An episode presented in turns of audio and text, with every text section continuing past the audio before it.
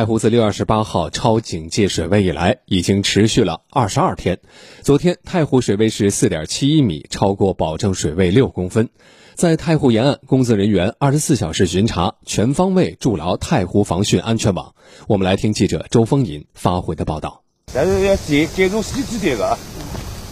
上午，在金亭镇萧下湾围区太湖大堤上，四名工作人员穿着救生衣，正进行细致的巡查。金亭镇防汛办公室主任朱格荣告诉我们，为保证太湖大堤的安全，巡查人员三班轮换，进行二十四小时不间断巡查。我们现在所处的位置呢，是在这里，这个南湾机房。嗯，这个整个南湾围区呢，我们分为萧下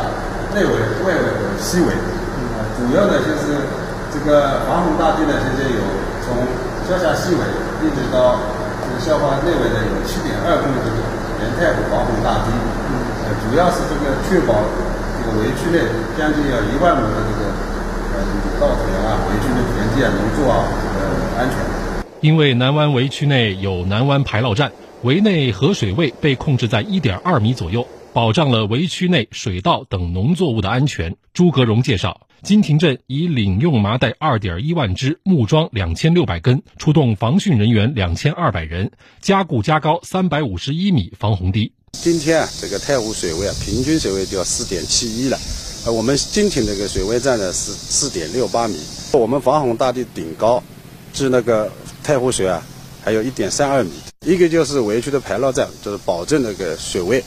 不这个围区那边那个农业生产和居民这个安全，保证水位。第二个也就是防洪大堤的安全，我们就是落实了二十四小时对防洪大堤一个巡查检查。呃，做到及时发现这个立即进行抢险，呃，确保这个围区的安全。目前，太湖流域的防汛工作重点之一就是排水，而位于吴江区的太普闸承担着太湖百分之五十以上的排水任务。闸所内的九名工作人员每天轮排三人，二十四小时值班，时刻关注水位变化，确保设备运转正常。除了太普闸外，太湖流域内外两圈的水利枢纽也都处于全力排水状态。水利部太湖流域管理局水旱灾害防御处副处长金科，整个太湖流域外圈，我们有四十多个水利枢纽在全力的打开闸门、泵站，还有利用船闸在全力排水。